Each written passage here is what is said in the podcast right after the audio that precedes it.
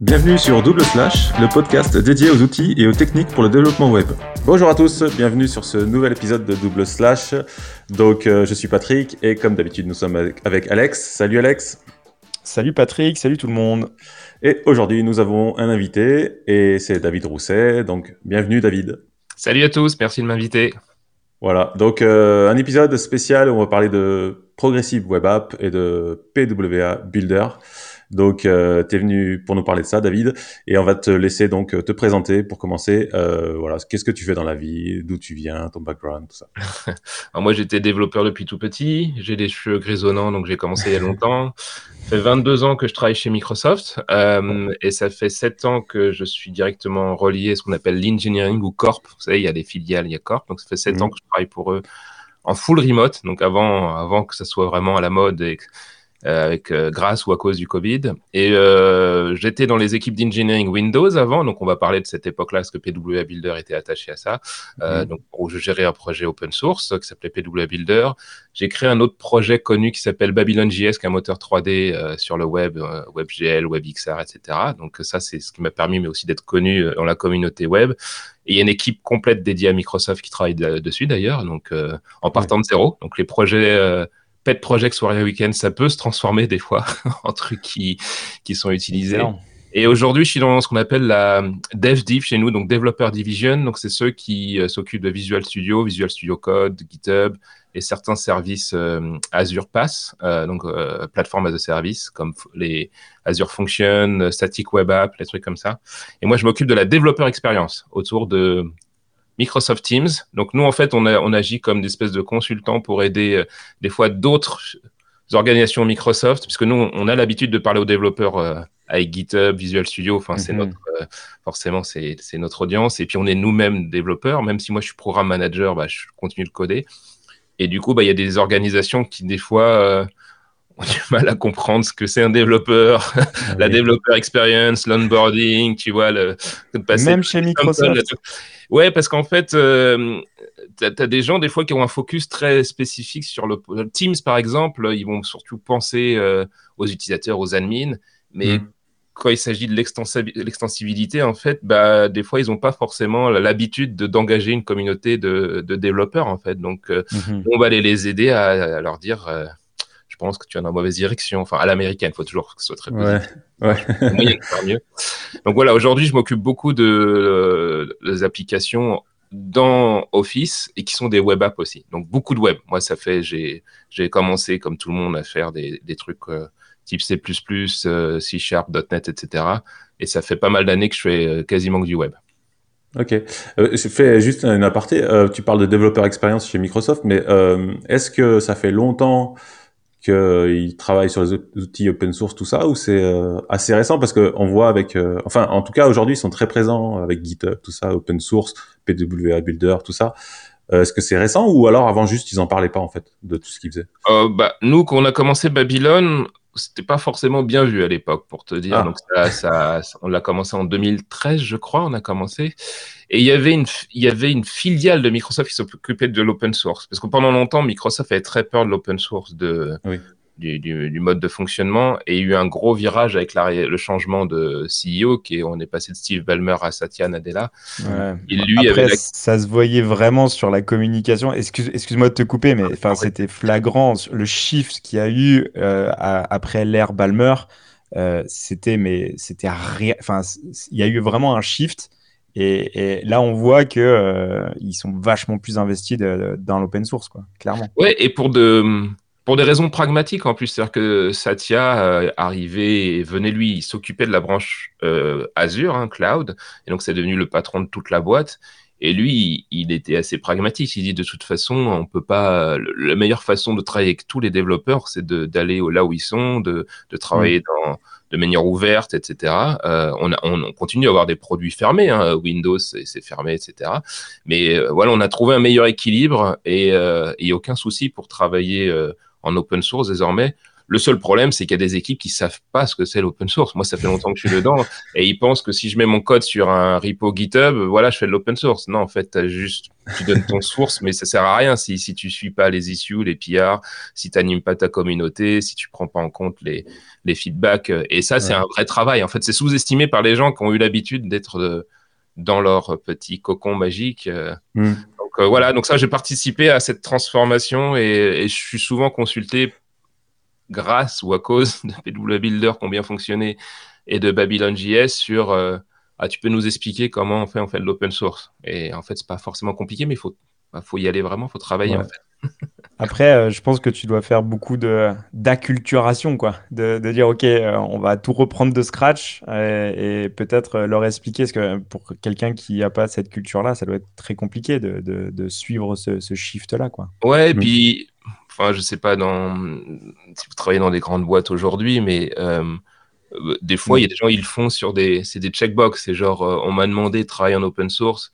J'ai mis mon code sur un repo, checkbox. Je vais dire à mes chefs, j'ai bon, fait. Euh. Fait l'objectif.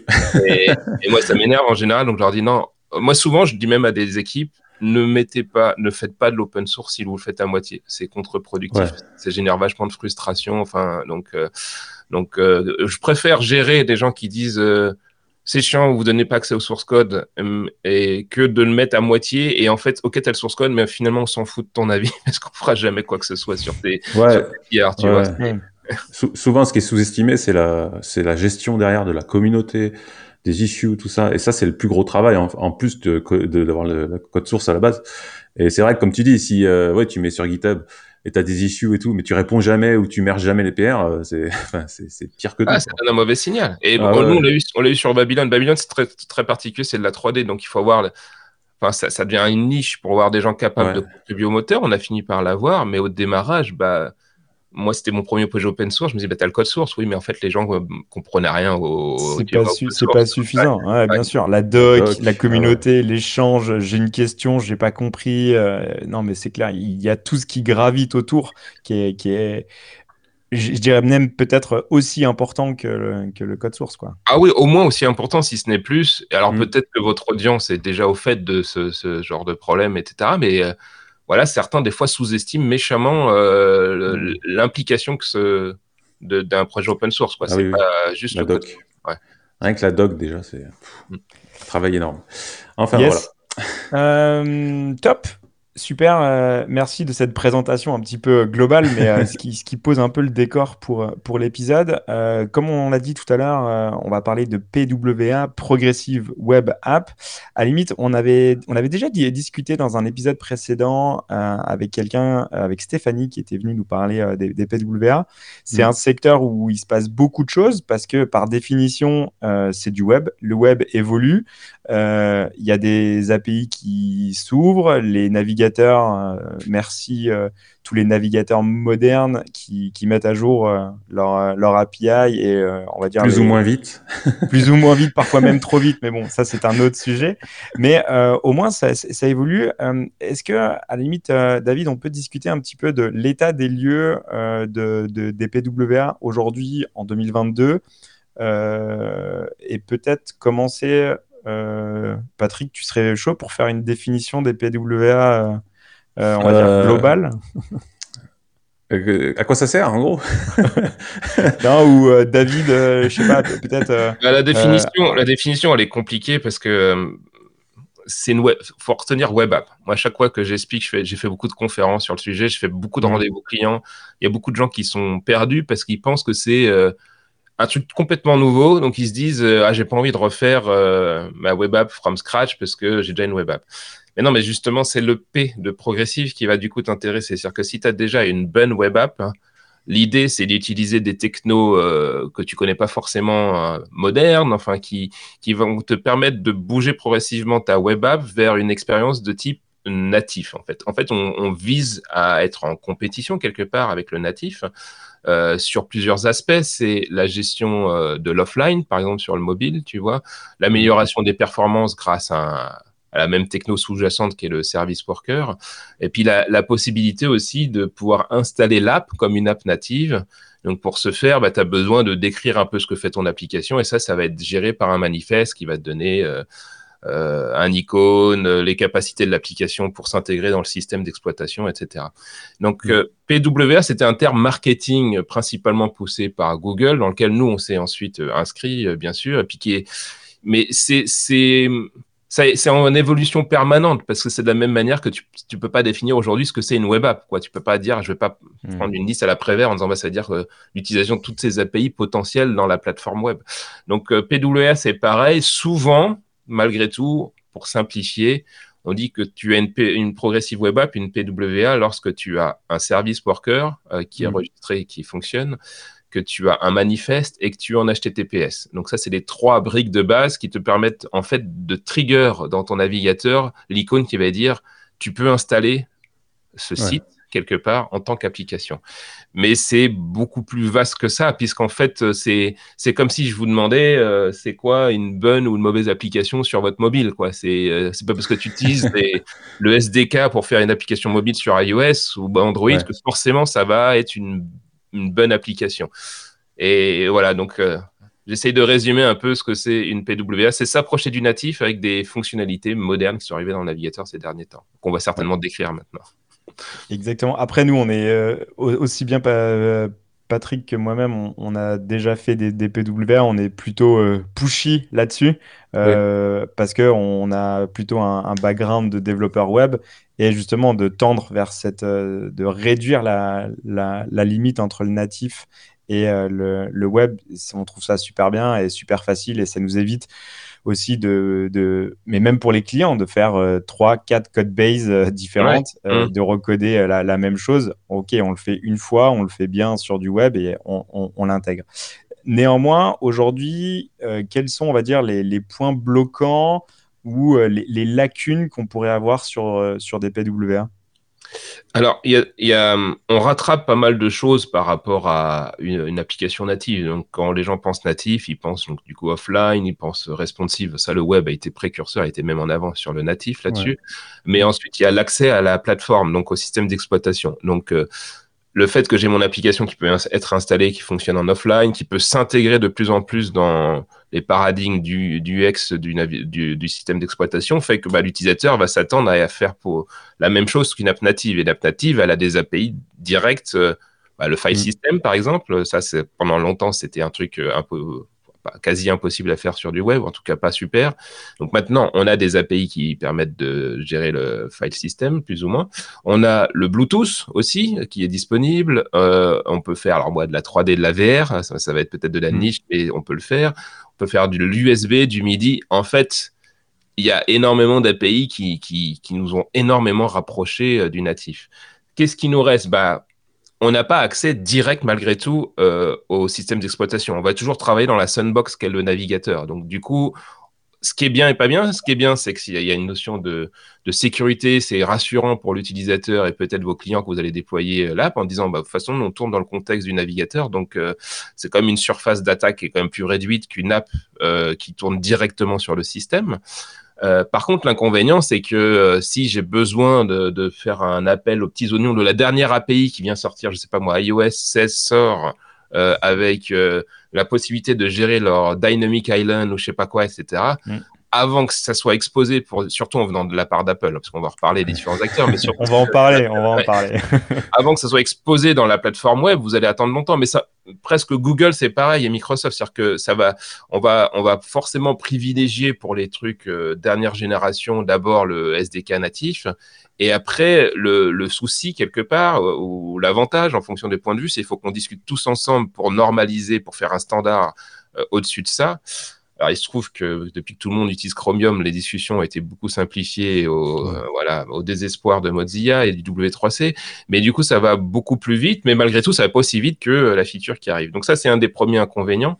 Le deuxième, c'est la performance. Même si aujourd'hui, euh, bah, les navigateurs euh, ont des jitters de fou, des moteurs JavaScript de fou, des moteurs de rendering de, de dingue. On a WebGL, WebGPU, on a pas mal de propriétés accélérées en CSS. Si tu fais bien ton boulot, tu peux avoir des apps euh, merveilleuses en web, mais ça implique de faire bien son boulot, puis on en reparlera justement. Hein.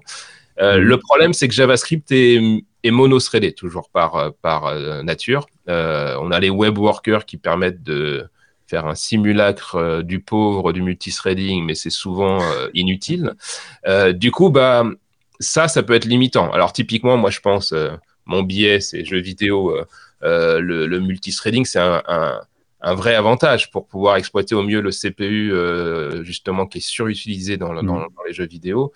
Dans une app web, la plupart des clients avec qui j'ai travaillé ont, rarement euh, touché cette problématique du multithreading. D'autant qu'en plus, moi, j'ai travaillé avec Adobe, par exemple, qui ont porté pas mal de leurs apps natives euh, vers les PWA via WebAssembly, qui est une autre technologie qui, elle, pour le coup, arrivait super vite. Euh, il y, a des moments magiques un peu dans le web. Hein. Il y, a des, propriétés CSS, il faut 200 000 ans pour l'avoir. Et euh, WebAssembly, en une année, c'était plié, tout le monde l'avait accepté et implémenté dans son navigateur. Mhm. Donc WebAssembly, tu vois, ça nous permet de nous approcher du natif, mais il n'y a pas encore vraiment le multithreading non, non plus dans WebAssembly. Donc je dirais que le gap entre les deux, c'est fortement réduit. Et moi, dans les discussions que j'ai avec des partenaires chez Microsoft, quand ils veulent venir chez nous sur notre store, euh, parce qu'on en reparlera, on accepte aussi les PWA sur les stores. Euh, mm. bah souvent, la discussion, ça, ça, devient de plus en plus, c'est quoi plutôt les compétences de votre équipe que vraiment euh, les limites de la plateforme? Parce que, à moins d'avoir un, un, scénario très niche de ah bah moi bah je fais euh, je sais pas une app qui a besoin d'énormément de GPU d'IA euh, pour faire je sais pas quoi qui ok on va se dire bon bah peut-être que là on arrive aux limites du web et encore mm. hein, des fois on peut y arriver mais privilégier peut-être le natif mais la plupart du temps pour une app euh, lambda euh, c'est les compétences de l'équipe parce que et, et inverse et, s'ils ont que des devs C Sharp C++ ou Java euh, je vais leur dire ne, ne pensez pas que le web c'est forcément facile c'est faire une app en fait une, une PWA c'est peut-être la différence principale par rapport à une web app c'est une app. Et en fait, les gens n'ont pas conscience de ça. Quand tu fais ton petit site web dans ton coin, je veux pas être, euh, tu vois, mmh. médisant, péjoratif, mais le, set de compétences pour passer d'un site web euh, donc qui va être détruit en fait au fur et à mesure des navigations à une app qui tourne tout le temps, qui est optimisée aux petits oignons, qui sait gérer le DOM, où tu comprends toute la plateforme. C'est un jeu de compétences très particulier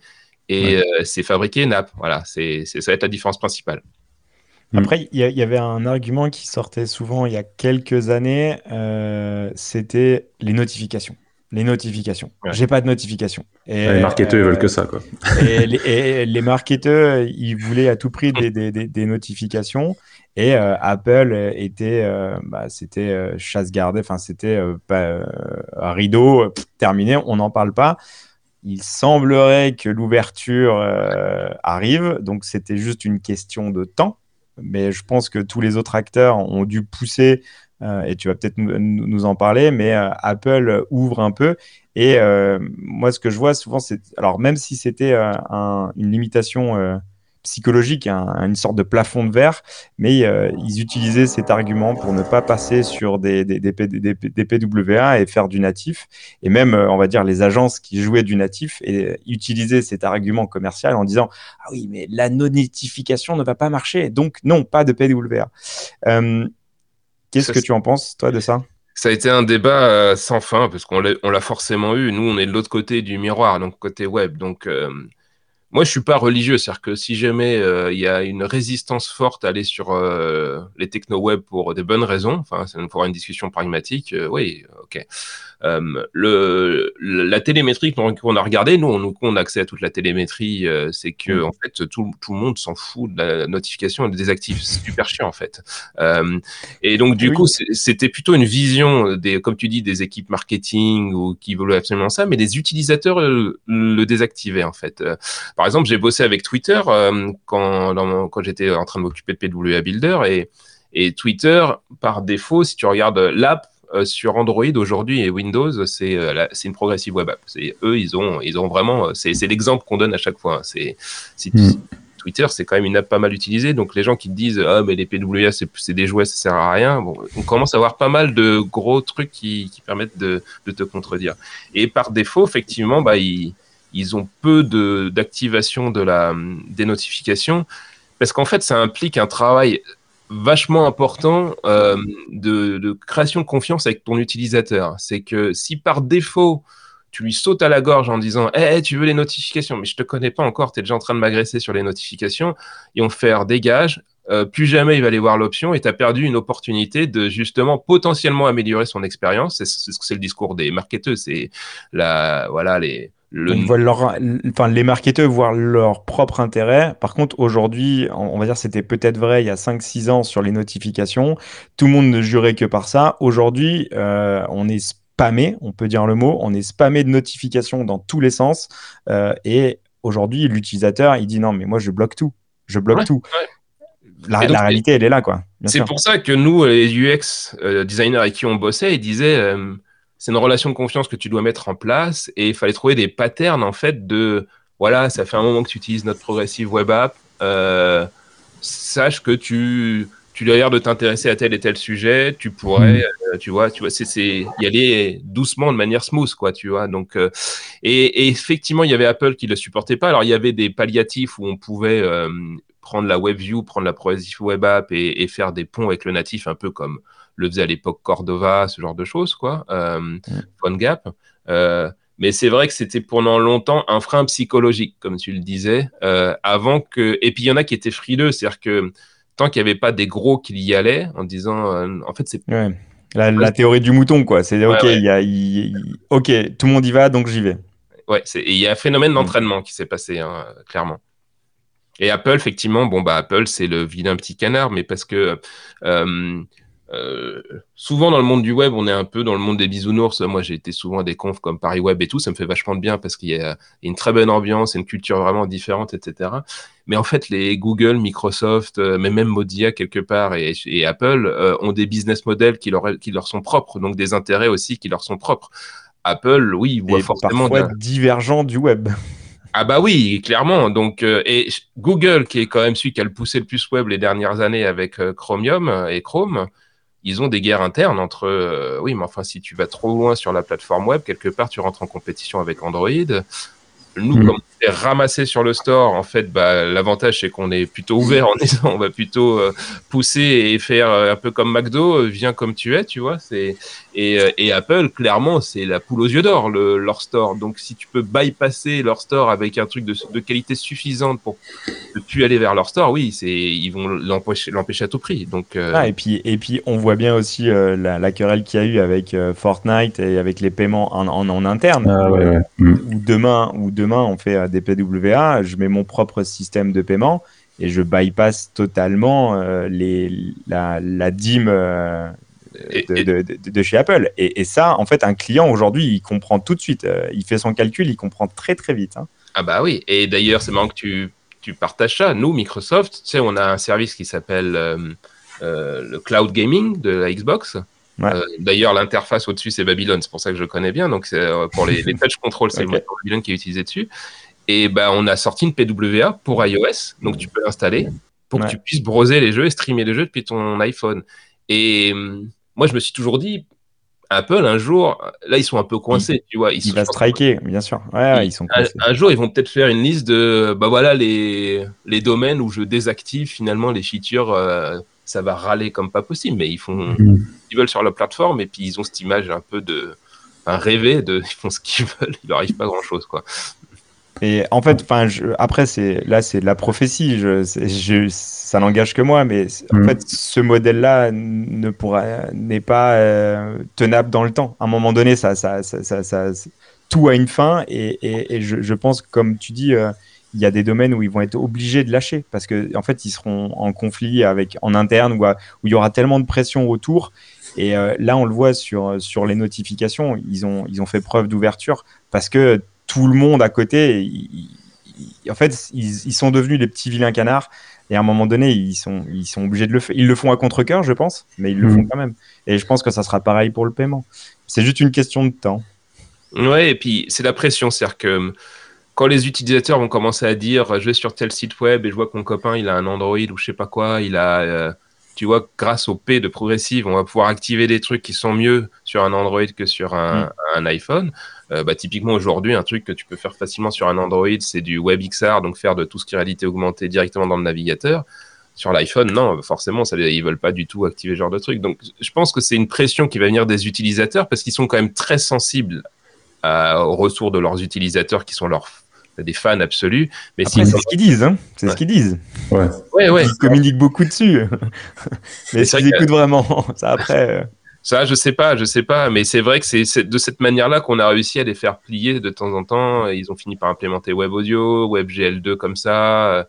WebAssembly, ils ont été assez vite euh, de manière étonnante. Euh, mais c'est très difficile. Moi, moi j'ai essayé de discuter avec eux. Donc, euh, moi, j'avais besoin de discuter avec tous les acteurs. Donc, le projet que je gérais, je travaillais avec Google, puisqu'on a notre plateforme, elle produit aussi des. On va reparler de ce que fait PW Builder, mais on travaille avec Google, mm. avec Samsung, euh, bah, pas avec Mozilla beaucoup malheureusement, puisqu'en fait ils n'ont pas vraiment, euh, tu vois, on parlait des limitations, Firefox a vraiment lâché l'affaire sur tout ce qui est euh, Progressive Web App, et, et, et avec Apple, parce qu'on voulait shipper dans leur store, et, et on voulait savoir si quelle était la vraie politique. C'est parce qu'en fait, ce que tu lis la politique du store sur les apps HTML5, ils appelaient encore ça comme ça à l'époque, tu vois pas très clair. C'était euh, ce que si je le fais, il y a des gens qui arrivaient à passer dans le store, donc d'autres qui se faisaient striker d'entrée de jeu, d'autres qui passaient une semaine après ils se faisaient striker. C'est super pénible en fait de pas avoir de, de, clarté sur ce que tu peux faire. C'est quoi la, vraie guideline quoi? C'est quoi la frontière ou à ne pas dépasser? Là, c'est un peu des terrains mouvants quoi. Et ouais. Et donc le web, c'est ça qui est cool, c'est que euh, quand tu es sur le web, c'est tu c'est bien ou c'est pas bien, mais tu, tu, fais ce que tu veux en fait. Et, et, c'est un peu un mix des deux, les PWA. C'est qu'on arrive à réduire cette frontière. Euh. Donc de plus en plus de clients, je suis pas étonné que vous avez ces demandes-là, euh, s'y intéressent. Mais ils maîtrisent pas beaucoup le sujet. Donc si vous maîtrisez, je pense que c'est une bonne carte à jouer dans votre CV. Ouais, bah après nous on est convaincus aussi qu'il y a une grosse majorité des applications qui sont sur les stores qui peuvent être faites en PWA parce qu'il n'y a pas de de choses incroyables dedans et que ça coûterait beaucoup moins cher, les mises à jour seraient plus simples, euh, pas besoin de validation de store, etc. alors beaucoup moins cher, beaucoup moins cher, ça je mets un bémol, ça va dépendre vraiment de, du niveau de qualité que tu vises et des compétences de l'équipe, parce que les devs Top Gun qui sont capables de d'atteindre le niveau de qualité d'une app native, Hmm. Ça, requiert quand même pas mal de boulot parce que c'est super cadré. Ça, c'est l'avantage des natifs. Tu vois, on parlait des inconvénients et des avantages de natifs. C'est super cadré. Si tu vas sur iOS, tu as un set de contrôles, euh, tu vois, qui vont être nickel, super optimisés, etc. Euh, sur le web, bah, c'est euh, open, open bar. Donc, bon, on va commencer. Tu veux faire du React, du Angular, du Vue, du Vanilla, du machin. Enfin, tu vois, c'est déjà, faut trouver un, définir toi-même ta stack. Euh, faire tes contrôles euh, peut-être toi-même de temps en temps bien optimisés. Enfin, ça, le coût, c'est pas, euh, c'est assez difficile à évaluer. Mais par contre, tu as une seule code base, ça c'est sûr, et il y a plein de cas où ça coûte moins cher. moi, j'ai eu plein de cas où des apps, par exemple des clients, où ils s'en foutent d'avoir le look and feel iOS, Android, Windows. Euh, parce que du coup, un, autre inconvénient, c'est que tu as le même UX souvent. Tu peux euh, triquer pour essayer d'adapter tes feuilles de style par plateforme, mais souvent, tu as le même look and feel. Il y a plein de clients pour les applications line of business internes, ils s'en foutent. Euh, et, là, ça coûte beaucoup moins cher, effectivement. Ouais total, mais sur, sur euh, ok, ils veulent créer un peu une brand, euh, tout, c'est brandé à leur truc à eux. Après, euh, il y a aussi beaucoup d'applications qui sont hyper basiques sur les stores, faire des to-do list ou des trucs comme ah ça. ils, ont, ah ils, ont, ils ont pas besoin d'avoir du CPU, ils ont pas besoin et et en fait, pour moi, c'est over-engineering total d'entretenir deux, trois code base parce qu'à un moment donné, ils sont sur Android, après ils sont sur Apple, puis après ils se rendent compte qu'en fait leurs clients, ils leur demandent du web parce qu'ils voudraient être sur le desktop. Et ben ils refont une troisième. Et en fait, ils font trois fois la même chose. Quoi. et là, tu dis, ouais, mais ça, ça m'a été pensé au, au, départ. Si, si, si tu t'es posé les bonnes questions, tu serais parti sur une PWA. Et, en fait, bah, tu n'aurais pas eu euh, tous ces problèmes-là. On est entièrement euh, d'accord. Et c'est pour cette raison que notre partenaire avec qui on engage maintenant, euh, par défaut, leur mindset, une fois qu'ils passent par notre moulinette de conviction, c'est qu'ils pensent PWA pour cross-platform et souvent, par contre, iOS une branche à part parce que c'est vraiment casse-pied des fois d'avoir le support mm. sur iOS, de dire, OK, on fera une app soit hybride, ça, c'est pas très clair si euh, Apple l'autorise non plus de faire une app hybride, c'est-à-dire euh, WebView plus du natif, euh, hmm. soit, soit full natif. Et donc, du coup, bah, voilà, comme tu le dis, on essaie de mieux contrôler les coûts plutôt de faire ça trois fois. On va le faire deux fois. Et sachant que le web, en plus, demain, il y a une nouvelle, un nouveau device qui arrive, il y a de fortes chances qu'il ait un navigateur web, en fait, tu vois, et de fortes chances que hmm. ça soit du Chromium. Donc, en fait, boum, d'entrée de jeu, tu as, des apps déjà super modernes dessus. Bon, Je crois qu'on a bien parlé des, des, des, PWA, on a, on a bien fait le point. Je pense qu'on est tous là, tous les trois, on est tous d'accord qu'on est pro. Euh, par contre, euh, on va parler justement comment on peut les, faire et comment on peut avoir un outil qui nous permet d'aller sur les stores. Parce que nativement, en fait, même si euh, j'ai codé mon, mon, app, euh, elle est compatible PWA, ce qui veut dire que j'ai installé, j'ai rempli, on va dire, tous les critères. Pour aller sur les stores, euh, c'est pas suffisant.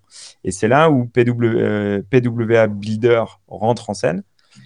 Et du coup, David, est-ce que tu peux nous en parler, dire comment ça marche, comment ça fonctionne, qu'est-ce que ça fait exactement?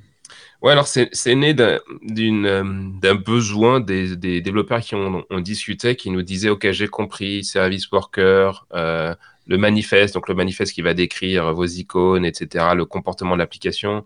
Potentiellement, pour ceux qui savent pas, quand vous installez une PWA, par exemple, vous pouvez euh, envoyer des fichiers ou faire communiquer deux apps entre elles avec des contrats de partage. Donc, euh, on appelle WebShare, on a les notifications. Tout ça, en fait, c'était des fois un peu compliqué pour des, on va dire, des web développeurs classiques hmm. de basculer, du, comme je le disais, dans le monde euh, type natif quelque part. Euh, des gens qui venaient du monde du mobile, ils connaissaient ces principes-là, mais ils étaient développeurs natifs.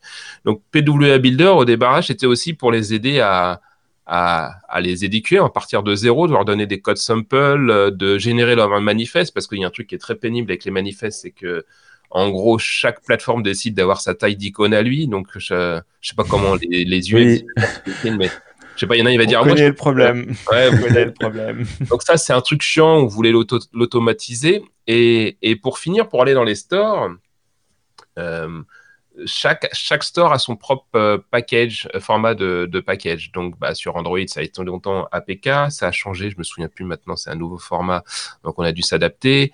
Euh, chez nous, c'est un autre format chez Microsoft, tu vois, euh, et etc. etc. C'est-à-dire qu'on on a travaillé au Oculus aussi récemment. Oculus mm. supporte les PWA, donc bon, pour des apps très particulières, hein, ça va être plutôt des apps de type VR forcément ou des jeux.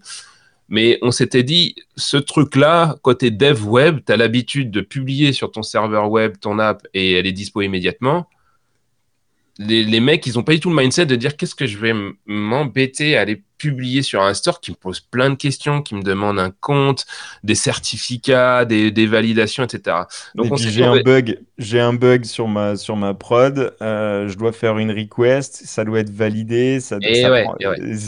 Waouh, waouh, j'ai pas l'habitude. Et ouais, donc pas l'habitude. Alors l'avantage d'une PWA, pour ça que Builder, on avait pas mal de, trafic, on en a toujours, c'est qu'une fois que j'ai packagé mon app, donc on prend votre PWA, on va l'analyser, on va vérifier si elle correspond à des critères de qualité. C'est super dur à évaluer la qualité puisque c'est très subjectif, mais il y a quand même une partie, on va dire, technique. Donc on fait euh, euh, une évaluation type Lighthouse, en fait, on utilise des, des softs comme ça en arrière-plan qui vont checker si tu es un service worker, si s'il est bien registré, si ensuite, si quand on coupe le réseau, si ton ta PWA se comporte bien, euh, on va vérifier ton manifeste, à quel point il est bien rempli, etc. On va donner un score. Donc ça, c'est moi qui voulais absolument gamifier, tu avec mon background de gamer. De... je sais que les devs, ils aiment bien de dire ah comment je peux gratter un score supérieur? C'était plutôt pour les ah inviter à améliorer la, tu vois. Non, ça marche, ça marche. On te valide le truc. Euh, on, a joué avec et on, gratte, on gratte, on gratte. Parce qu'en fait, de l'autre côté du cadran, on avait les gens responsables de notre store, par exemple, qui voyaient ça d'un mauvais œil, de dire ah, mais si tu mets des crap apps en web euh, un peu pourri, tu vois, euh, ça m'intéresse pas. Donc on voulait un peu filtrer en amont et, sans non plus imposer. C'est-à-dire que si tu as envie mm. de mettre euh, une crap app et que tu penses que tu vas faire du business avec, moi je veux pas non plus t'empêcher de le faire. Mais par contre, si voilà, si je te fais des petits warnings en disant bah tu sais, si tu mettais le contrat de partage, tu pourrais engager davantage tes utilisateurs, etc. Voilà. Donc ça, PW Builder, ils essayent d'éduquer au fur et à mesure en analysant ton app, puis ils rentrent une URL au démarrage, ils analysent ton app, et ensuite ils te proposent plusieurs plateformes en output. Mm. Euh, la plus populaire, c'est Android. euh, ensuite, c'est euh, Windows. Et après, bah, il y a les autres iOS. iOS, bon, on, a une forme de support. Il y a beaucoup de demandes, mais il y a beaucoup de rejets. Donc, à nouveau, on en parlait. Et, Oculus. Et donc, on te donne un package. Et après que ce package, bah, on te donne une doc en disant, bah, maintenant, tu as ce package-là. Déjà, tu peux le sideloader sur euh, ton Android ou ton machine Windows pour vérifier un peu le comportement. Et une fois que tu es content, bah, tu peux l'envoyer vers le store.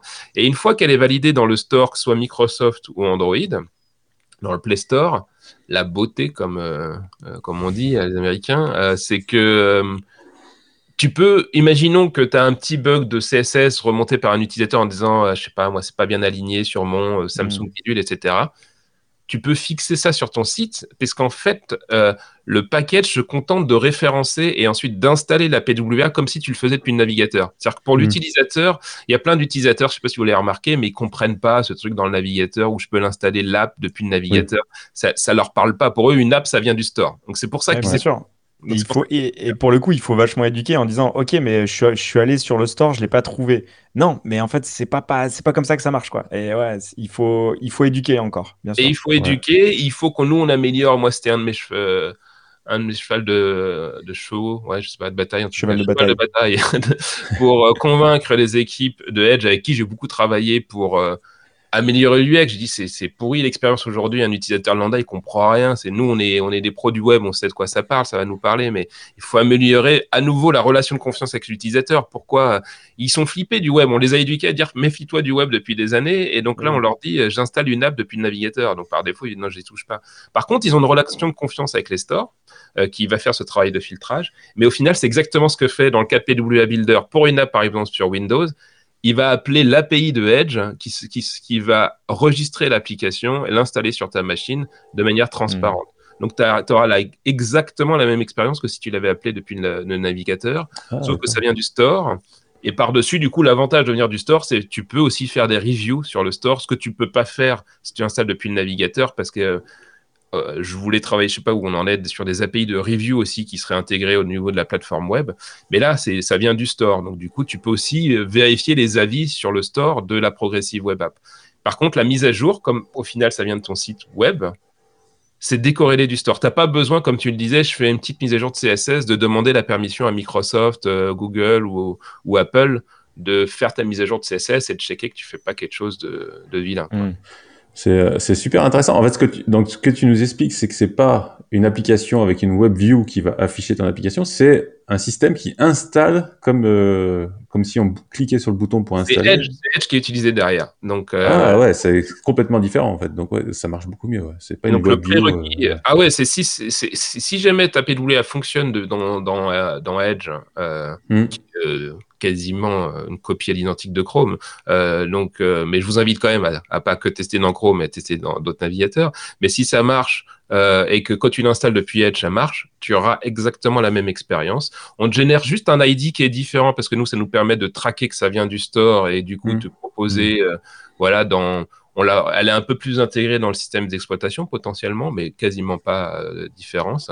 Et par contre, on a fait un autre truc dans cette technologie-là, c'est si tu lances le Task Manager sur Windows, par exemple, tu, as l'impression de le voir comme une app, mais en fait, c'est juste un petit proxy qu'on a enregistré qui se comporte comme euh, une app native, mais derrière, c'est bien le navigateur mmh. qui tourne. Quoi. Donc, on a essayé vraiment de de pas créer un, truc séparé, comme tu disais, une WebView. Il y a beaucoup de gens qui pensent que c'est une WebView. Ouais, euh, ouais, euh, c'est pas du tout le cas. Euh, sur Android, sur Android, il y avait plusieurs manières de le gérer. et c'est basé sur la dernière version de Chrome aussi. et je me souviens plus. J'ai beaucoup travaillé avec eux pourtant. ils utilisent une techno qu'on a embarqué en fait, qui est open source chez eux, qu'on a embarqué sur PWA Builder. Et en fait, on est leur producteur numéro 1 de PWA pour Android, c'est PWA Builder. C'est pour ça qu'on avait des, super bonnes relations. Mais ils avaient une techno un peu différente, mais c'est le même principe. Et ils ont une espèce de label où c'est des Trust Web App, un truc comme ça Trusted Web App, voilà, TWA, effectivement. Euh, et alors ça, c'est pas con, c'est que euh, pour pouvoir euh, utiliser en fait l'app native, si tu veux, native, tu vois, je me mélange du coup. Enfin, l'app installée, la PWA installée euh, et, prouver que tu es bien le honneur de cette app quand tu vas le publier sur le store. Parce que là, imaginons, alors je ne donne pas de mauvaise idée au hacker, mais imaginons que euh, je, je own euh, babylonjs.com, qui est une PWA par exemple, et je me dis, mhm. tiens, je vais la publier dans le store Microsoft. Je vais sur PWA Builder, je rentre l'URL, ça me génère un package, je me crée un compte développeur, je me dis, voilà je passe les validations et je peux potentiellement publier l'app Babylone sous mon nom. Éventuellement, c'est pas moi qui, le, qui la gère. Voilà, exactement. Bon, il se trouve que pendant la phase de validation, justement, les, les, humains qui valident ça vont aller vérifier un minimum de choses pour que tu. Mais imaginons que tu pourrais passer à travers les, les mailles du filet, ça reste humain. Google a une approche que je trouvais intéressante, c'est qu'ils te disent, OK, tu génères un APK avec PWA Builder ou leur propre outil pour, pour gérer euh, des... Euh, euh, s'appelle Bubble Wrap, leur outil pour générer des TWA. Et une fois que tu as ce package-là, on va générer une espèce de clé, de signature de ce package que tu vas mettre à la racine de ton site web pour que ça matche les deux. Et, là, dans ces cas-là, si ça match, quand on exécute l'application PW installée sur ton Android, elle a vraiment le comportement d'une application native. Sinon, tu as un bandeau en haut. Euh, et, là, et à cause de ça, alors c'est super comme idée, mais à cause de ça, on a eu 12 milliards d'issues de gens euh, qui, qui, ne comprenaient pas comment ça fonctionnait, qui disaient soit qu'ils mettaient le fichier au mauvais endroit, soit qui n'étaient pas honneur vraiment, tu sais, du, de l'hébergeur, c'est-à-dire qu'ils n'avaient pas accès à la racine du, du serveur en fait, et ils avaient le bandeau et donc euh, voilà. Mais l'idée est pas con parce que du coup, bah, tu es obligé de donner, de, de, de tu vois, d'être d'avoir les deux parties quoi, ouais. d'être euh, à, la, à la fois de gérer ton, ton code et de, de gérer euh, ton hébergement et de, et de la, pub, et la publication. Et la publication. Euh, et nous, on aide sur PWA Builder à toutes ces étapes-là, ça qu'on génère toutes ces étapes intermédiaires avec de la doc. Mais il y a toujours le moment où, bah, si tu suis pas bien la doc, bah, tu fais une petite sortie de route et, les premiers réflexes des gens, c'est de nous insulter sur une issue. Au lieu de lire la doc. Voilà. Et euh, pour, pour, le coup, on a vu que sur PWA, euh, sur PWA Builder, sur le site, justement, au moment où tu soumets en fait ton, ton, ton, URL, euh, il y a une phase d'analyse. Si c'est bon, tu peux lancer le builder. Et après, il y a tout, toute cette phase de publication sur les stores où là, c'est à l'utilisateur de le faire. Par contre, vous avez écrit de la doc pour justement faciliter la vie euh, et pour, euh, on va dire, fluidifier un peu ce process. Exactement. Par contre, euh, donc c'est peut-être plus facile sur Windows et sur, sur Google, sur le Play Store. Par contre, sur, sur iOS, c'est un peu solide quand même, non? Alors, sur iOS, on avait un builder à l'origine. Quand j'ai repris le projet, moi, j'ai. Alors, je venais de Babylone, donc j'avais une bonne culture de projet open source. Il y a plein de trucs qui n'allaient pas dans le projet PW Builder. Donc, j'ai euh, imposé une review des issues correctes, euh, de, voilà, de plein de trucs, de revoir le. On avait une dette technique monstrueuse, c'est qu'on avait travaillé avec plein de prestataires aussi avant de. Le projet n'était pas entièrement géré par Microsoft. Mhm. Et bah, c'est le problème classique de d'avoir différents consultants qui se pointent chacun avec leur propre stack technique, leur propre vision. Donc on avait complètement perdu le contrôle de, du truc. Donc on est reparti de zéro. Et moi je suis un gros fan des web components. C'est-à-dire que et donc je me suis dit on va partir sur du pure web component avec Elite Element par dessus. Donc on a fait un refactor complet de notre front de notre back-end aussi, on est parti sur du serverless. On en a profité pour se faire plaisir aussi, euh, parce que l'équipe de dev que je connais les devs, on a besoin de leur faire faire des trucs sympas, mais on purpose. C'est-à-dire qu'en en fait, comme on avait une dette technique, j'ai réussi à convaincre le management qu'on allait dans le mur si on continuait comme ça. Et iOS était une grosse verrue. C'est-à-dire que je pense que ça marche, ça marchait quasiment jamais. Donc, je voyais pas l'intérêt de le garder. Donc, je l'ai hmm. dégagé. Et c'était intéressant en le dégageant on a eu mais tous les mois des demandes genre euh, il est où iOS? J'ai besoin d'iOS j'ai vraiment besoin de publier sur iOS. Mais, mais il y a des trucs qui marchaient pas. Je comprends pas pourquoi les, les gens c'est une traction c'est bien il y a une demande. Ouais donc il y avait une vraie demande. Alors c'est difficile d'évaluer quand même euh, parce que hmm. les râleurs euh, voilà on sait plus, vocaux que, les, que les gens qui sont contents. Euh, et du coup, on s'est dit, bon, comme on n'arrive pas à avoir la réponse d'Apple sur est-ce que c'est supporté ou pas, il y a quelqu'un de la communauté qui était un russe, il me semble, qui dit, euh, moi j'ai mis au point un template euh, sur mon Mac, il semble passer. J'ai déjà publié plusieurs apps dans le store. Et là, et là, ça va être le côté magnifique de l'open source. C'est-à-dire que le mec, il dit PWA Builders, je kiffe parce que vous m'avez fait gagner plein de temps. Je vous propose mon template. Euh, et alors là, franchement, ce jour, enfin, t'entends, t'entends des voix, tu dis c'est, c'est magique. Là, souvent, c'est pas ça. Hein, les gens doivent savoir. Souvent, on te crache à la gueule plutôt. Euh, et, et, donc là, le mec, il dit OK, donc on fait une revue de son truc, ça a l'air bien, et on l'a packagé pour générer un, un, un, projet en fait que tu vas ouvrir dans Xcode qui est tout préparé pour qu'ensuite tu build pour iPhone. Moi, j'aurais bien aimé faire la même chose que pour Android et Windows, sauf que pour faire ça, il faudrait que j'ai un Mac dans le cloud euh, pour pouvoir euh, bah, générer le hmm. projet. Et alors là, les gens doivent le savoir, mais c'est strictement interdit de prendre euh, une image macOS et de, de, le faire tourner sur autre chose que du hardware. Virtualiser, tout ça, c'est. Sinon, en prison, on retrouve ta famille, etc. Bon, c'était des graves, des graves soucis. sinon, bah, il faut prendre du hardware Apple que tu mets dans le cloud et que tu vas piloter, etc. Mais c'est un vrai calvaire à gérer, en fait. donc, on s'est dit, on va tester d'abord comme ça. Et, et, tu parlais de traction, de voir si les gens, mm. parce que ça coûte tellement cher, tu vois. Et moi, mon projet open source, sa raison d'être principale, c'est d'inciter les gens d'aller vers Windows. Bien sûr, on ouvre sur toutes les plateformes, mais bien, on est financé par Windows. Donc, ça veut dire que si, si, ça nous coûte une fortune en, cloud pour aider Apple qui ne fait aucun effort, euh, le management, il n'allait pas être d'accord, en fait.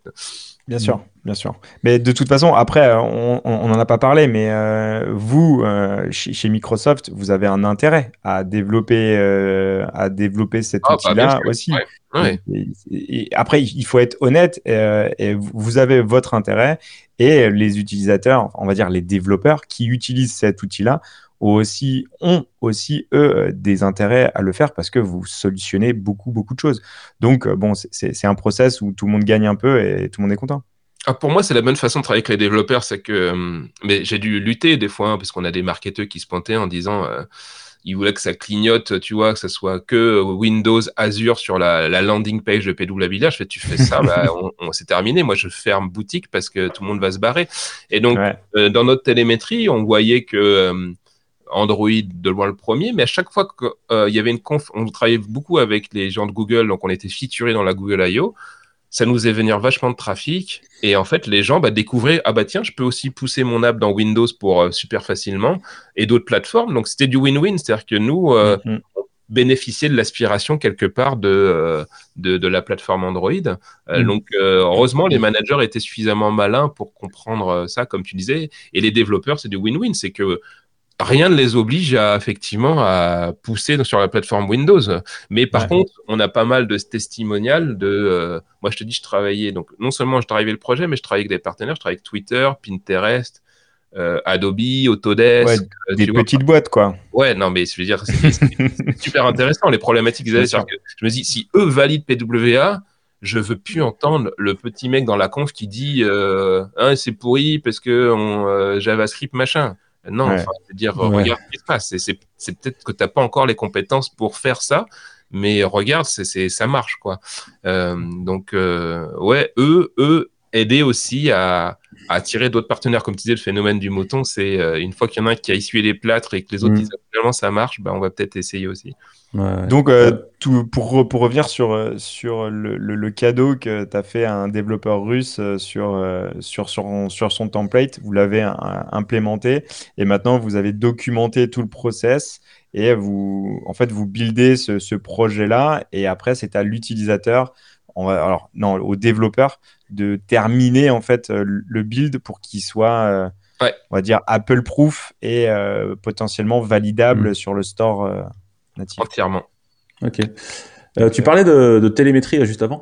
je voulais savoir, est-ce que vous avez inséré quelque chose dans les, dans les packages pour avoir des, des, chiffres sur. oh là, malheureux, surtout pas. Surtout pas. Mais vous avez des chiffres sur. Bah, oui, on a, les, on a, les, chiffres au niveau de notre store pas partager. Et puis en plus, euh, je les ai plus. Euh, j'ai plus accès au parce que j'ai switché il y a un an de d'organisation. Donc dans celle-là, on, on, cloisonne. Euh, en termes de d'ordre d'idées, euh, je sais plus combien on avait. Non, mais je, je, crois pas que je peux donner ces chiffres, mais du coup, on, communique vraiment sur les gros qui sont là, en fait. Tu vois, c'est c'est pas aussi populaire que les gens peuvent le penser aujourd'hui. Il reste beaucoup de marge de manœuvre pour rendre ça plus populaire. Euh, mm. Mais je veux pas non plus. Pour moi, c'est, je j'ai jamais été partisan de que des web apps dans les stores en fait tu vois c'est oui.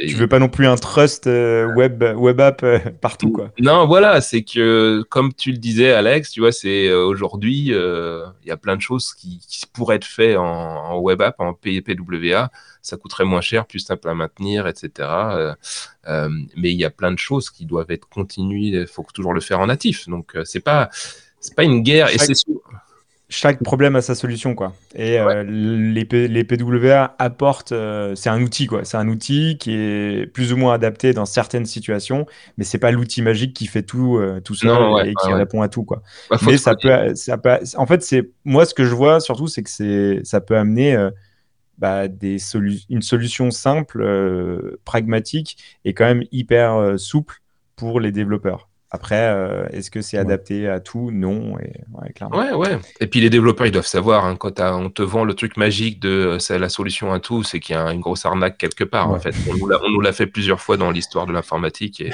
mais, mais même les marketeurs, ils le savent très bien. C'est euh, quand on produit, c'est pour tout le monde. au final, c'est que c'est pour personne, tu vois. Donc même même un, un marketeur, il comprend parfaitement ça. Donc euh, trop bien. Euh, si les marketeurs qui nous écoutent, on, les aime aussi, on veut pas juste. on, les adore, on les adore. Parce que eux, ils vendent ce que nous on fait. Et donc en fait, on, a, besoin on, a, on, a, un besoin euh, clairement. Non, mais euh, pas de guerre hein, clairement.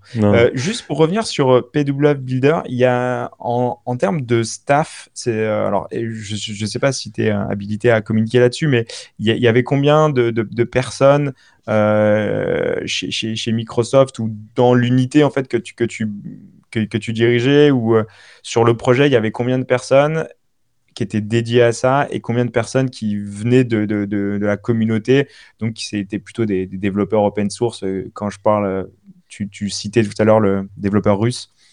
Qui a rejoint l'équipe d'ailleurs. Ah, parfait. Ouais, donc c'est un truc, c'est un message que je donne aux gens aussi, c'est euh, participer au projet open source. Des fois, vous pouvez le transformer. Hein, c'est toujours mmh. euh, bénéfique de participer à un projet open source. C'est pas secret parce que moi, je militais pour que ça soit un vrai projet open source chez Microsoft, pas un projet open source qui soit top secret en disant c'est pas. Euh, donc en fait, si tu vas sur le GitHub, tu vois tous les contributeurs. Il y avait l'année dernière, j'avais euh, deux devs euh, full-time chez Microsoft, qu'on appelle FT chez nous, full-time employee. Mm. Euh, donc un senior dev qui était plutôt, qui était ultra bon, qui, qui, avait utilisé PW Builder avant pour faire sa propre app dans les stores, qui a kiffé, qui a postulé et qu'on on l'a embauché. Énorme ça. Et donc il était très bon en full stack, comme on dit aujourd'hui, mais j'aime pas ce terme-là, mais en gros il avait, il était bon en back-end et en front-end un qui venait de chez, euh, qui projet, gérait le projet Stencil, euh, qui comment ça s'appelle euh, donc euh, très bon sur les web components et qui venait d'une entreprise merde j'ai oublié le nom. Enfin en tout cas il était plutôt front lui. Donc lui il s'occupait du redesign complet de PWA Builder. Il a plein de PWA lui-même. Donc en fait on était consommateurs nous-mêmes du projet ce qui est bien. C'est que moi j'étais PM dessus, donc full time aussi. Euh, je codais un peu dessus, mais j'ai, bah, je gérais surtout le projet. Et voilà, donc ça faisait trois développeurs full time. Ensuite, j'avais deux vendors, euh, donc un qui s'occupait du design, euh, une fille top euh, qui est aujourd'hui chez euh, un concurrent, dommage, et euh, un autre qui était top aussi, un, un développeur dessus. et de temps en temps, on avait des stagiaires, mais ça n'a jamais été très productif d'avoir les stagiaires, c'était plutôt pour qu'ils se forment, qu'ils s'amusent. Donc tu vois, au final, on était cinq à tourner à peu près dessus, mmh. donc trois FT et deux, deux vendors, sachant qu'après, on avait le support des gens de Edge. Je discutais beaucoup avec Edge parce que Edge nous faisait les API dans Edge, le packager, etc., qu'on allait utiliser dans le mmh. projet. donc eux, bon bah c'est des full-time employees sur le projet Edge et on avait beaucoup de réunions avec eux. donc eux ils nous aidaient.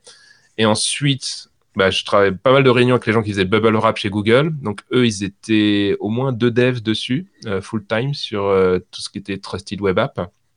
Donc, euh, tu vois, en fait, tu commences à voir l'extension. Le côté communautaire, ça n'a pas aussi bien fonctionné que je l'espérais. C'est-à-dire que Babylon JS, moi je me souviens, ça avait mis au moins deux ans avant qu'on commence à voir vraiment. Au début, tu sais, tu as plutôt des gens qui vont répondre aux questions, faire de la doc, etc., parce qu'ils se sentent pas capables d'écrire du code. Avant d'avoir les vrais premiers contributeurs de code, ça prend souvent du temps. Et euh, PW Builder, on a, bah, à part le fameux développeur russe que du coup on a embauché, euh, y avait, euh, on a eu très peu de de vraies contributions de code et plutôt des issues en fait euh, qui étaient ouais. levées par la communauté qui sont pratiques hein, parce qu'ils font les tests aussi euh, avec nous pour nous. Donc voilà à peu près la taille du projet. c'est pas mal, hein. pas mal de monde quand même. Toi, tu as, rejoint le projet quand en fait? Tu as repris le projet euh, Moi, j'avais repris il y a quoi? 2-3 ans et parce que ouais, j'étais, j'ai toujours été fan du web et que j'avais ce, Babylon JS comme succès. En fait, ils voulaient que je réimplique les hmm. patterns dessus, mais c'était quand même ça, c'est aussi dans la tête des managers, c'est ah, tu as été successful sur un projet open source, oui, mais en fait, là, le, scope est totalement différent. Donc, euh, tu fais copier-coller, c'est bon, continue, vas-y, tu fais pareil. je comprends pas. Ok. Et, et aujourd'hui, c'est un projet qui est toujours maintenu, qui est toujours en évolution. C'est quoi la roadmap? Ouais, il est toujours maintenu sur la roadmap, euh, donc Justin Willis, avec qui je travaillais beaucoup, euh, donc il bossait sur Stencil, etc., qui, qui, était un ancien évangéliste sur tout ce qui était Web Component, il était toujours convaincu de l'importance d'aller là où étaient les développeurs. Euh, donc du coup, à l'origine, PW Builder, c'était fait vraiment plutôt pour packager, t'aider un petit peu à partir de zéro, mais mm. plutôt à packager. Mm. Et en fait, on s'est aperçu qu'il y a beaucoup de devs en regardant nos, nos, scores, parce que du coup, on maintient nos scores, et puis... Mm on voit la qualité, quelque part, ça nous donne un index de, qualité des apps. Euh, et ben, il s'est dit, il faut, les aider à améliorer ça en allant directement dans VS Code sous la forme d'une extension. Donc, ils, ont un truc qui s'appelle PWA Studio. Donc, l'idée, c'est de pouvoir t'aider à facilement faire ton manifeste, à, ton service worker, enfin, directement dans l'outil de dev, euh, plutôt que de faire des espèces d'allers-retours où tu vas sur le site PWA Builder, qu'on donne un morceau de manifeste à injecter ou des icônes, etc. Et c'est une euh, sorte d'assistant en fait, c'est une sorte d'assistant de la complétion. Une, ouais, il y a un peu une extension. Ouais, ouais c'est une extension. Tu peux avoir un peu d'autocomplétion, par exemple des propriétés dans le manifeste. Bah, bah moi, moi enfin, à chaque fois j'allais sur l'aspect du W3C parce que il y en a, j'oubliais quoi, tu vois, les différents mm. formats, j'ai jamais trop compris là des landscape machin, etc. Tu vois, enfin, ceux-là sont assez simples. Il y en avait des propriétés. Bon, bah, du coup, tu peux le faire sous forme d'une extension avec un petit peu d'infobulle par-dessus. Et euh, donc, je sais pas, il faudrait que je discute avec eux pour savoir à quel point euh, ça fonctionne bien. Et au niveau de la plateforme, euh, donc moi je travaillais avec des, des PM chez Edge. on a shippé un truc. alors on reprend beaucoup de choses qui viennent de Chromium, bien sûr, mais nous on voulait, on a nos propres contraintes. On avait beaucoup de demandes, par exemple, de customiser le, la, la task, euh, enfin la, la, la, barre en haut euh, du, de ton application. Euh, donc nous, on a créé un truc qui s'appelle Windows Control Overlay où tu peux justement mhm. faire comme Electron, une, une, app Electron. En fait, tu peux faire ce qu'on appelle une window list et ensuite c'est toi qui t'occupes de, de, mettre du HTML partout pour pour designer ton look and feel complet de ta fenêtre. Et donc, du coup, bah, tu es obligé de refaire les boutons minimiser, maximiser, etc. en HTML. Donc ça, c'était une demande des gens qui voulaient porter leurs apps Electron en fait vers des PWA, euh, parce que du coup, l'avantage, c'est que tu n'as pas besoin d'installer Electron, tu es dans le navigateur, tu es potentiellement plus performant. Euh, et donc, et de, de pouvoir s'intégrer le plus possible dans le système et, et, de remplacer. Alors ça, ça va être drivé par nos retours d'un partenaire. De, on avait un partenaire qui disait, moi, j'ai besoin quand j'ouvre une fenêtre de le garder dans, dans la fenêtre actuelle et pas d'ouvrir un, deuxième fenêtre de navigateur. Euh, donc, euh, typiquement, un client qui pourrait t'intéresser, c'est Airbnb par ça, tu vois. Donc, euh, mhm. souvent, ta façon d'utiliser l'app, c'est que tu, tu ouvres plein de trucs différents, mais eux, ils voulaient le capturer dans un conteneur principal, tu vois. Euh, donc, en fait, on évalue les demandes des partenaires, on les, bah voilà, on donne des priorités, coûts en, termes, en termes d'engineering, on va voir avec d'autres partenaires si ça les intéresse.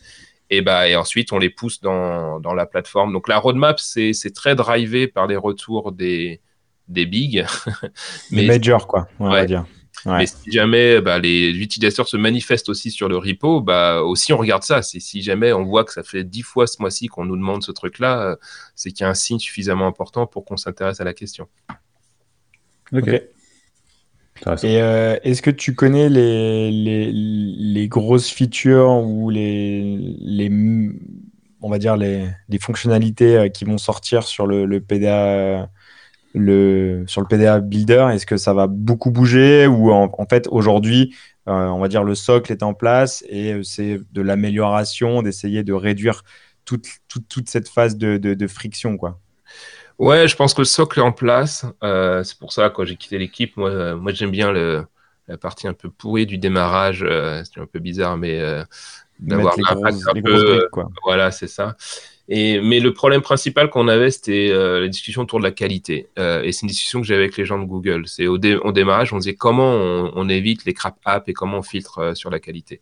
Donc au début, on s'était dit, bah tiens, on va prendre Lighthouse, on va prendre si tu as un score maximum. Est-ce que ça veut dire que c'est une bonne app, tu vois hmm. et, et, du coup, on été voir avec les gens de Google et eux, ils nous ont dit des trucs vachement intéressants. C'est, bah nous, on a fait le travail. Du coup, on a regardé le score Lighthouse, on a regardé les reviews dans le store des PWA qui ont été générés avec euh, et ça matche pas. C'est pas parce que tu es un méga score en fait technique quelque part Lighthouse que ça va être apprécié par les utilisateurs et inversement, c'est pas parce que tu as été euh, as été un peu lazy sur l'implémentation de certains trucs, que tu vas pas avoir une app qui fonctionne super bien. donc, et je ne veux pas citer les partenaires avec qui j'ai travaillé, mais des fois, je trouvais qu'ils étaient pas très. J'étais un peu déçu de l'effort qu'ils faisaient sur euh, l'intégration, parce que moi, je voulais aussi m'en servir comme showcase, tu vois, pour convaincre de dire. Bah et des fois, ils faisaient vraiment le bare minimum euh, et ils avaient des méga scores dans les, dans les reviews, parce que ce qu'il ce qu'il faut se rappeler, c'est que l'utilisateur, c'est pas comme nous, c'est pas un dev. Lui, ce qui compte, c'est s'il a sa feature de base qui, qui lui permet de faire ce qu'il veut faire, à la limite, le fait que ça soit top moumout sur Service Worker, sur toute l'intégration de l'OS, s'il si, n'en voit pas l'intérêt, comme, les notifications dont on parlait, hein, lui, il va être content. Et donc, il y a vraiment toujours cette dichotomie entre le besoin utilisateur et ce que nous, on aimerait bien. Euh, la qualité intrinsèque du code technique qui nous, nous importe et la qualité de l'utilisateur où bah, moi ça répond à mon besoin basta quoi. Ouais. Hmm. Alors les deux sont quand même un peu corrélés mais pas autant qu'on le pense parce que forcément si tu fais de la merde l'utilisateur il va pas utiliser ton application mais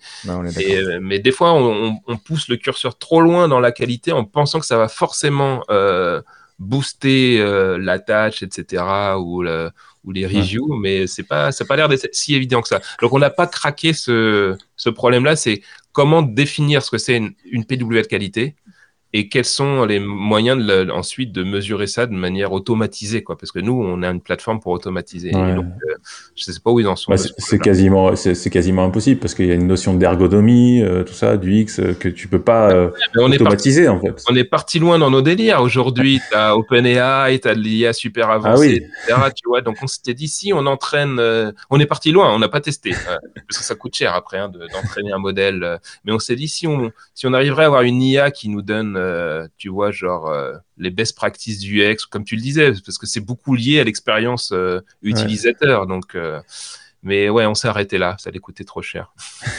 Mais, mais en, même temps, est-ce que, est-ce que aussi, quand tu bosses sur des projets comme ça, tu dois pas gérer en fait le over-engineering?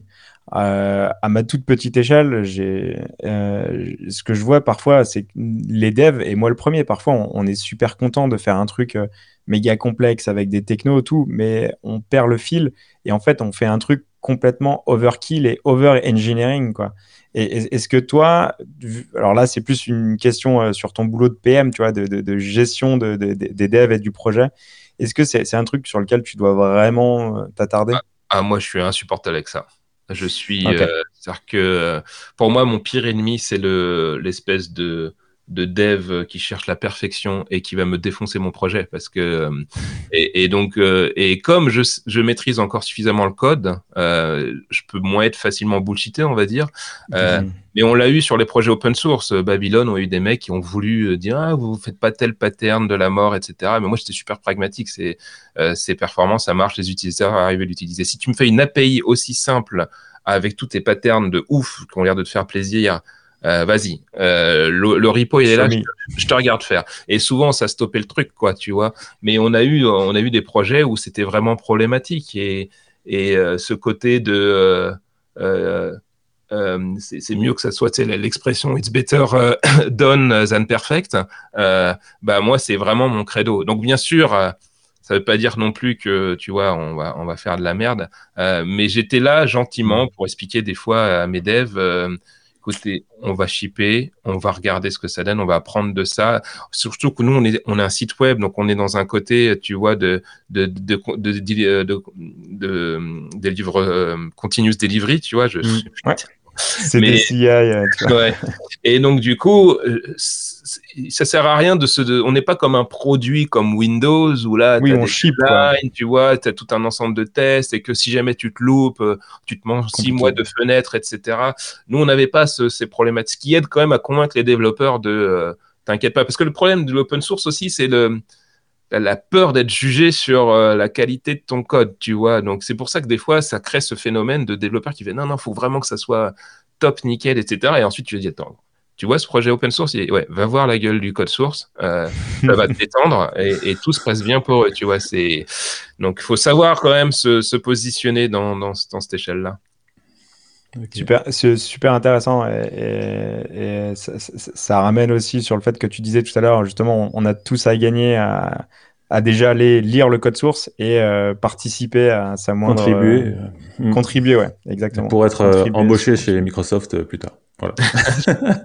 je vous garantis pas ça, hein, je vous garantis pas forcément que je serai embauché, mais moi, c'est je coach les gens qui me demandent c'est quoi le, moyen d'être embauché, pas que chez Microsoft, mais dans les, dans les GAFAM, euh, si ça intéresse les gens, parce que ça intéresse pas forcément les gens, je leur dis ça aide vachement les contributions au projet open source. Euh, alors, pas un petit commit, genre j'ai modifié une virgule dans la doc, tu vois, mais. Euh, j'ai modifié une typo, quoi. Ouais.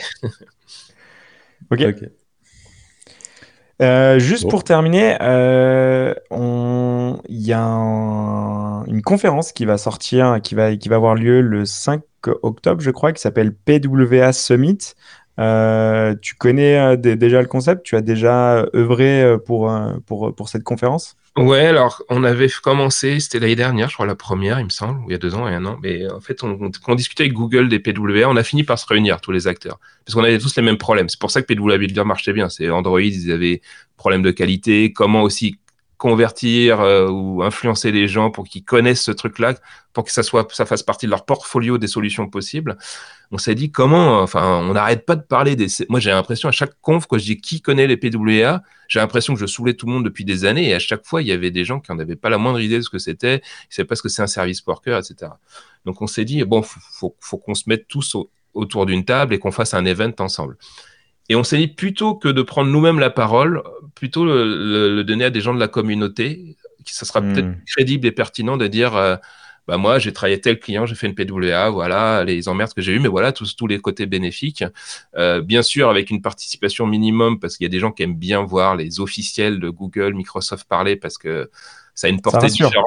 Ouais. Ça même rassure. Non, mais la même chose, hein, mais mais euh, mais voilà, c'était le concept et c'était vraiment l'idée, c'est d'évangéliser, euh, tu vois, le, le, concept de PWA pour moi, ce qui, ce qui me frustrait, c'est quand je voyais des gens, comme tu disais, Alex, qui allaient dans le store et disaient, mais, mais c'est vraiment bête qu'ils aient pas pensé à faire une PWA. Franchement, ça aurait été bah vraiment mieux pour eux, quoi. Et donc, mm. c'est pour éviter ça à l'avenir. Et puis, nous, l'intérêt, c'est que, bah, on utilise nos technos et que ça, ça nous aide à les faire développer, quoi. Yes, donc c'est euh, le 5 octobre, c'est un événement qui est gratuit et tout est streamé euh, en, en, live. Euh, il y a à la fois des, des retours d'expérience, mais aussi des, des, best practices en mode ok, bah, voilà, on a solutionné tel problème en faisant comme ça, comme ça, comme ça. Et ok, super. Tu veux rajouter peut-être un mot pour terminer, un message à passer, une bouteille à la mer ou je sais pas, David? Non, non j'espère que du coup les gens ont compris que c'est pas la solution magique à tout, mais il faut vraiment la creuser un petit peu. C'est fabriquer une application, donc c'est pas, je veux pas être dénigrant sur les sites web, mais c'est potentiellement plus complexe. Ça demande du coup plus de travail de polish, euh, plus de compréhension de la plateforme.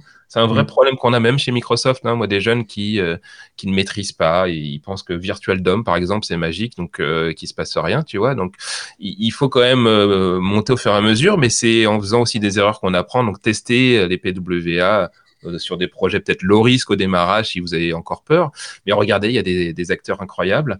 Et moi, aujourd'hui, j'ai switché sur, euh, tu vois, Teams, c'est des web apps. Et aujourd'hui, euh, pour publier des apps dans la plateforme Microsoft 365, mhm. tu peux reprendre les mêmes principes que les PWA, les mêmes jeux de compétences de comment optimiser mhm. ton app, etc. Tu vas les réutiliser. Donc, Microsoft, on pousse, en fait, on est full throttle sur, sur web app. Donc, sous-estimez pas ça pour votre propre carrière. Si vous nous écoutez, euh, si vous n'êtes pas encore euh, un dev complètement euh, accompli sur le, dev web, je pense que c'est pas prêt de s'arrêter, de ralentir les web apps, dont les PWA, mais d'autres choses qui sont à venir. Donc, c'est pas un investissement pourri d'investir sur les techno web.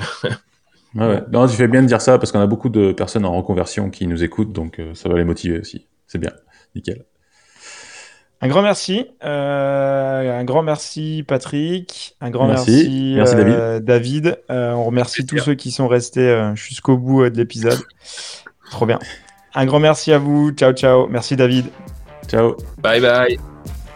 Retrouvez Double Slash sur vos plateformes de podcast préférées et sur le site internet du podcast www.slash-podcast.fr. Sur le site, vous allez retrouver tous les liens de l'épisode, les références évoquées durant l'émission.